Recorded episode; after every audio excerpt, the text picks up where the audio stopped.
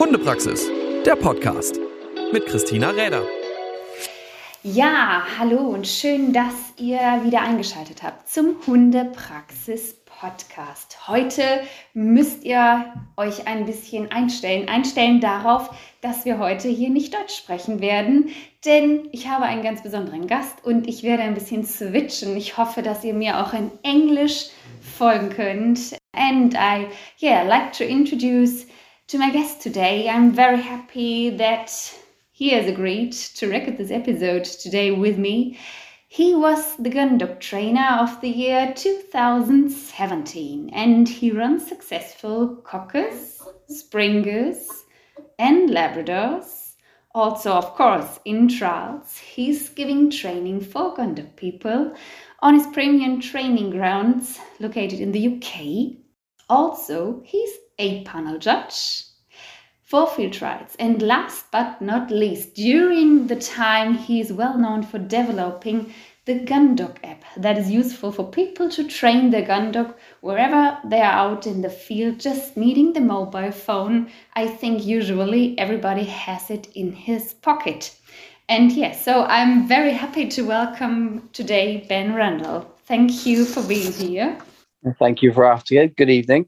Ben, when did you start with the gun dog training? I saw that this is really family business. Yes, it's a family business. We've um for the last 30 years I started as a as a young lad, young teenager, um, with gun dogs, springers, cockers and labradors.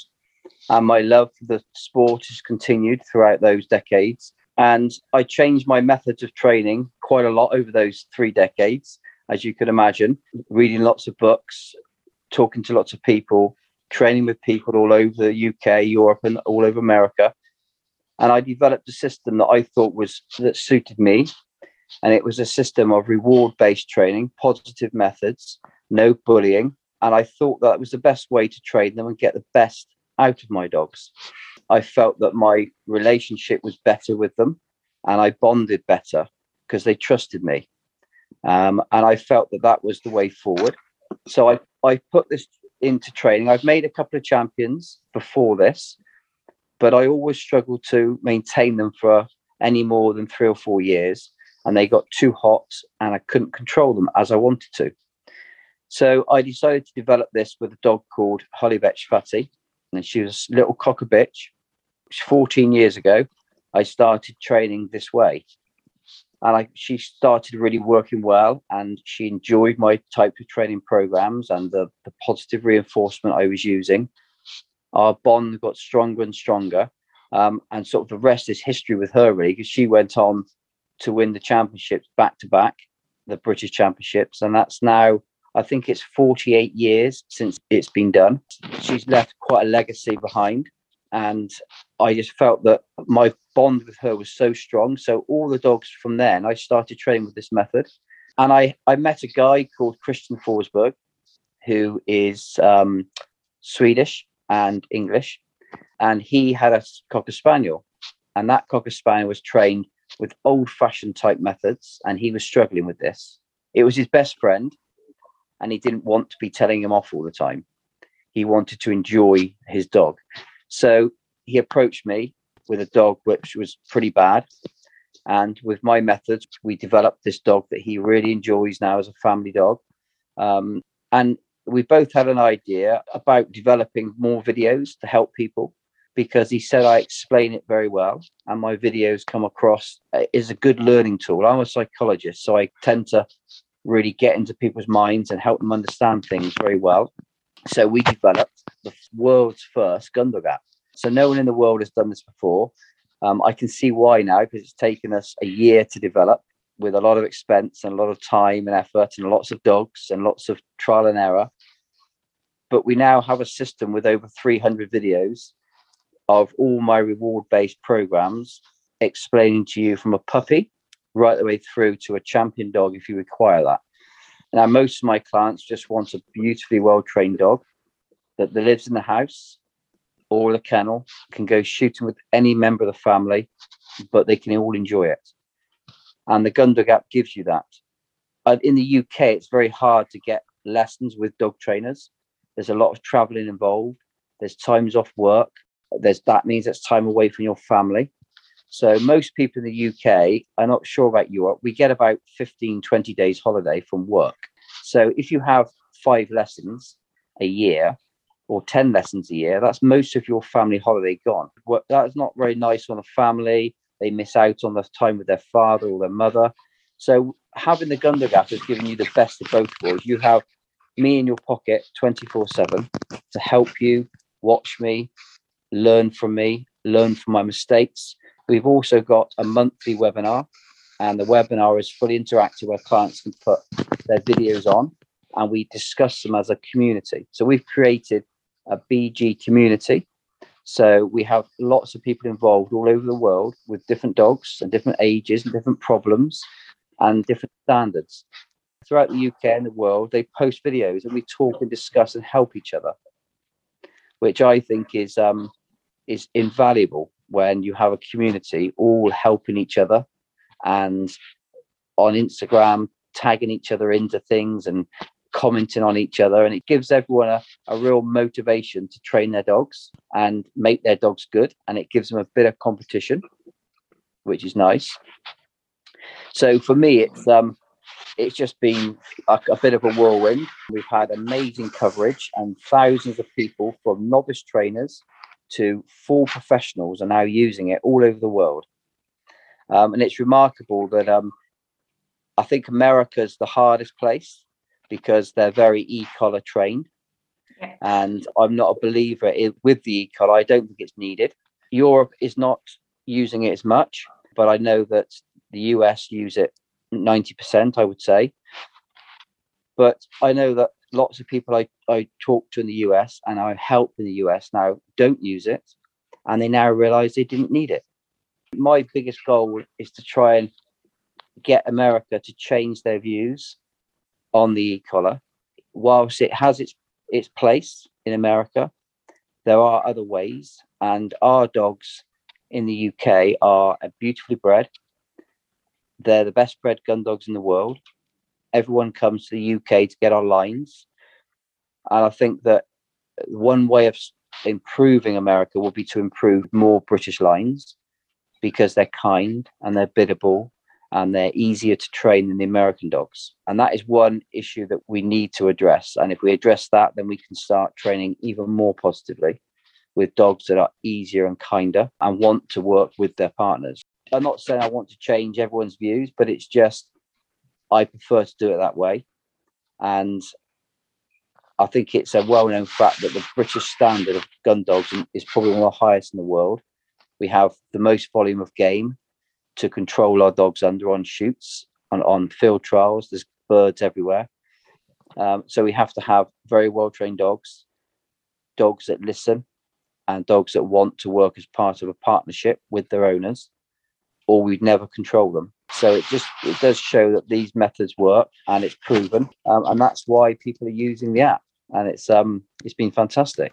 Yeah, that sounds very well, and uh, I think uh, yeah, it's getting all over the world, and especially the part that uh, yeah, the mind that is behind that, and the training methods that are behind that to to bring them all over. And of course we see also the retrievers trained in the US and uh, like you said also it's yeah a kind of way how they get to the training and um, yeah maybe that somebody he's really into the thing and really into the trialing he's showing how he's working and yeah show, you are showing how you're working and what methods you are preferring and that it works. That is uh, the thing i'm i think that is the proof some or the most people have to see. And yeah when you uh, you focus in the training or the of course it's called the gun dog app but there are also coming other people to your training i think also. So maybe they're getting family pets are you also training family pets it is also the app is also useful for people that are just getting out with the family pets yes a lot of the family pets in the uk are um, cocker spaniels and labradors but we use it on all dogs. So all dogs need to have manners.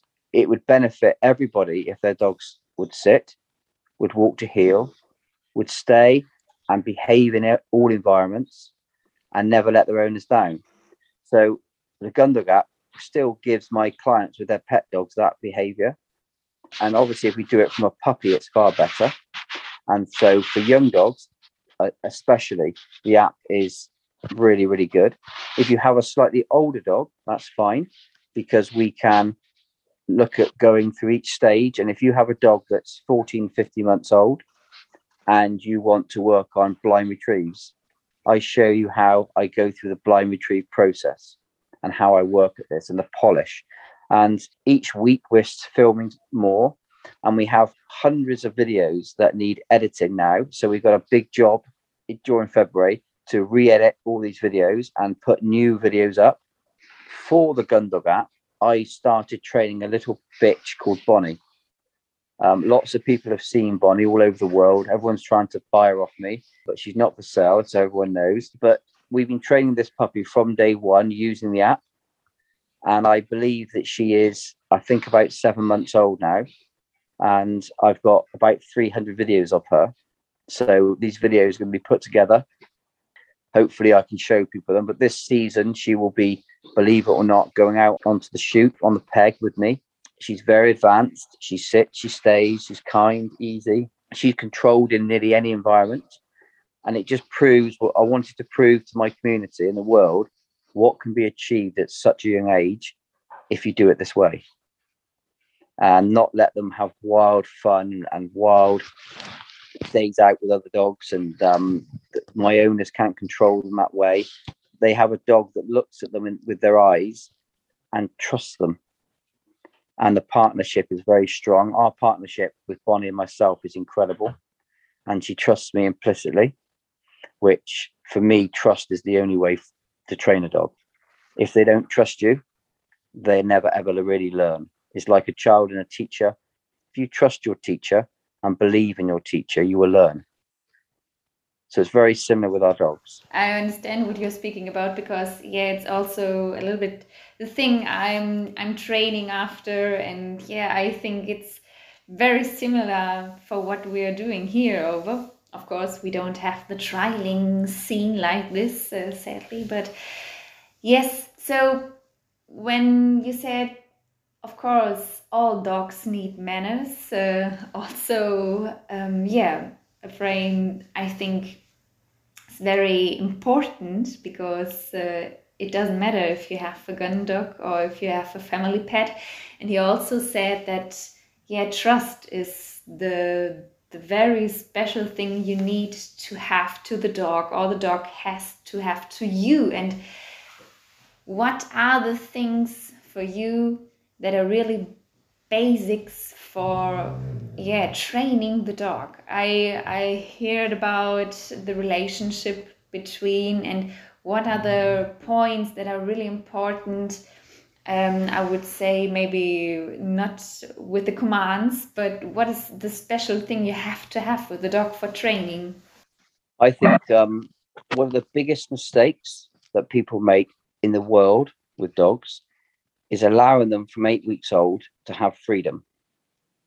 This is the biggest mistake everyone with every breed in the world makes. And they ask me why their dogs don't recall back to them. So I want you to imagine you buy a puppy at eight weeks old and you exercise that puppy 10 times a day on the garden to go to wee. So in that first month, that puppy has gone to wee already 300 times and ran around the garden and done its own thing.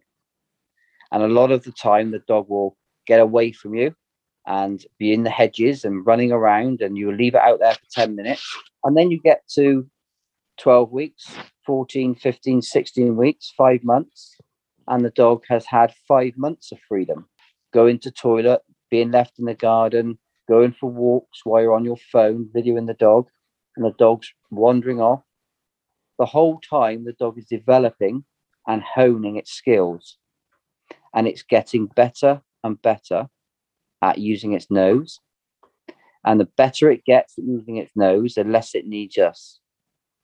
And this is why the dogs will not recall back to us when we ask them, because why would they? why do they need to come back to us to be told off and go on the lead? So my dogs don't get that freedom. They get to train with me and build a bond and trust with me from day one. So they're pack animals and they want to be part of a pack and they are part of my pack. So from day one, I play with the puppies like the mother would. I get close to them. I get down to their level. I interact with them. I sit on the sofa with me. I do all those things that a pet person does. But I obviously I am the mother of the pack. I am in charge, so they can't bite me. They can't, you know, jump all over me unless I ask them to. I start to interact with them with their food at the start, and I create the patience game. So I have manners around each feed time, and I teach them patience and control. And whilst I'm teaching them patience, I'm teaching them life's commands. So I'm teaching them to sit, to stay in an area patiently. I'm teaching them to hunt whistle, to recall whistle, to stop whistle, the verbal sit, and the recall. So they do using all these commands at four feed times per day as a puppy. So four times a day, times 30 days, that dog has learnt all those commands and knows them inside out. So we now have a young dog that goes out in the garden for a wee, can't wait to wee quickly and come back to me. And I put this amazing thing around its neck. It's called a lead. And it can't wait to have the lead on because I give it a small bit of kibble each time. And then it walks back to the house with me and can't wait to get in its crate or its bed because I give it another little treat and it's only one small little bit of kibble. So that dog wants to go outside to wee and it wants to come back to me because I'm going to do something with it.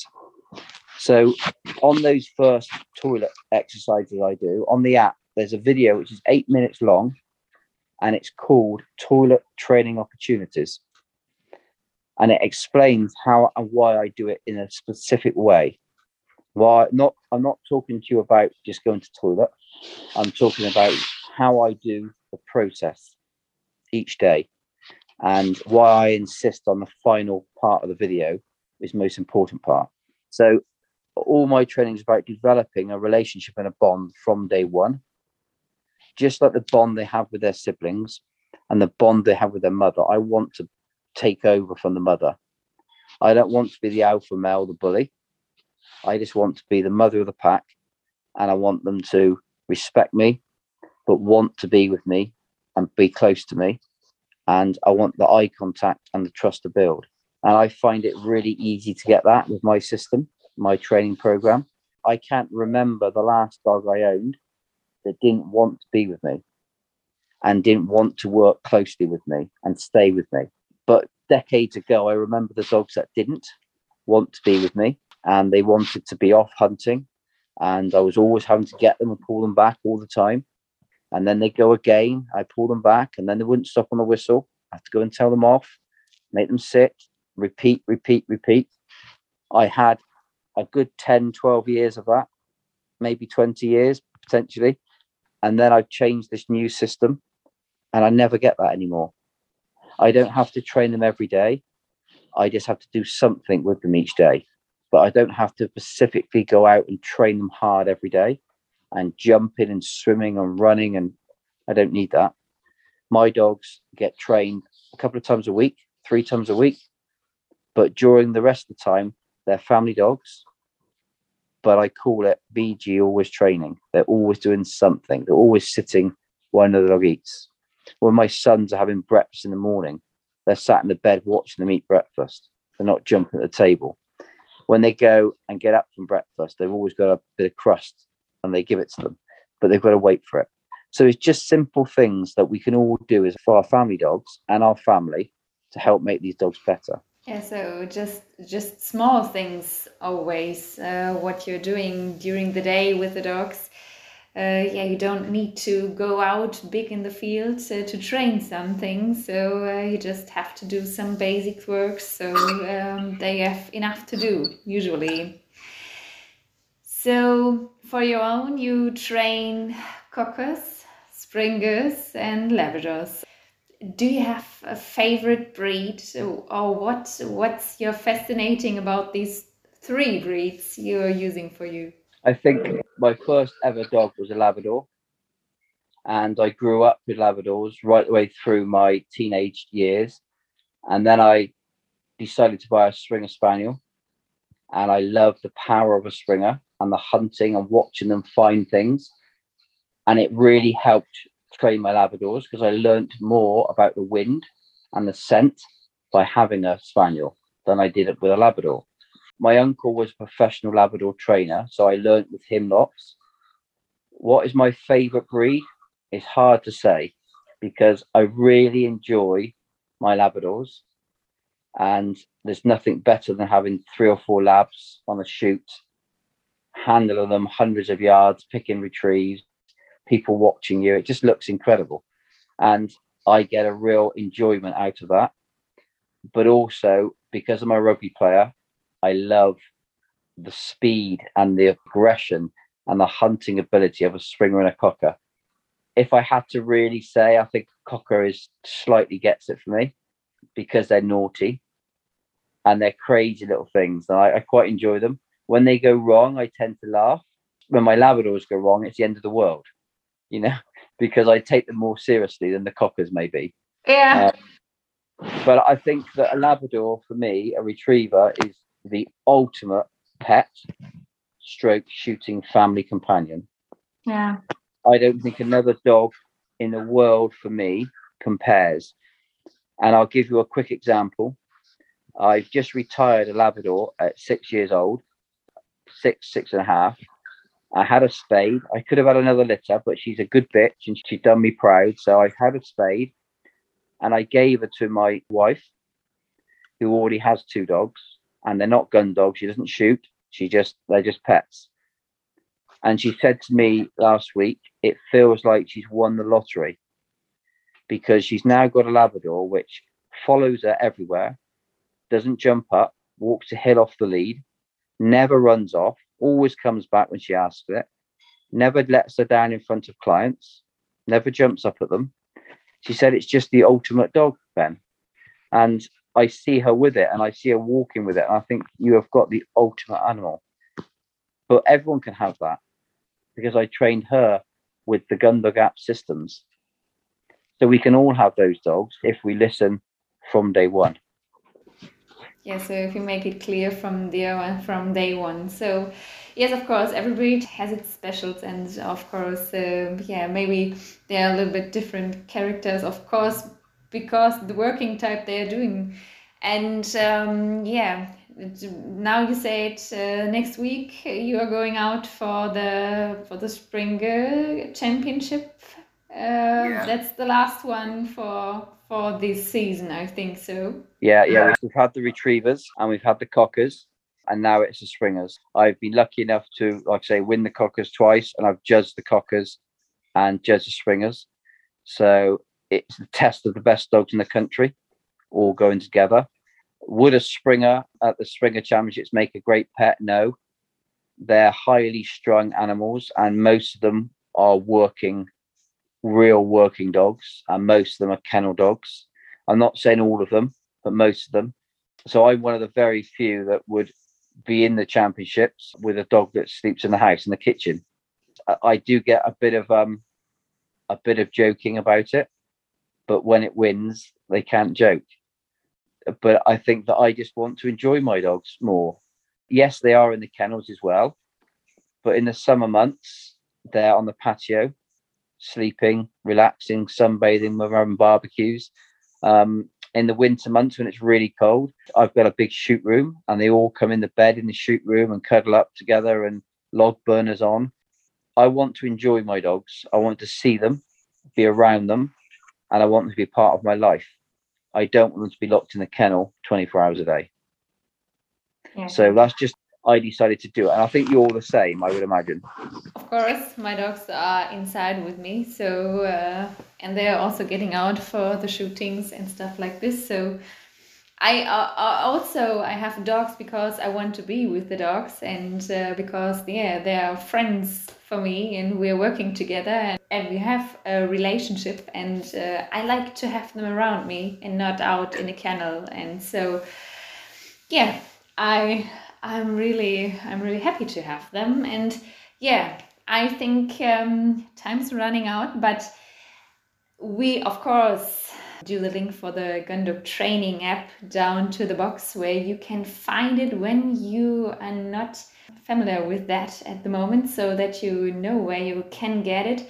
Also, maybe you talked about the BG community. Um, that's maybe also possible when you have the Gundog training app uh, to get a little bit in contact with that. So we're doing the links down into the box. And I just can thank you for speaking about a little bit your idea, what's behind that app. And yeah, it's it's nice to to speak with you about the the training idea from the puppy to the champion and really to have a proof that training a gun dog doesn't have to be stuff or always the old stuff being out in the kennel and yeah not being always awful with the dog just making a good bond and training your friend that he's doing everything you want to do outside. So thank you very much my pleasure my pleasure. Hundepraxis der Podcast mit Christina Räder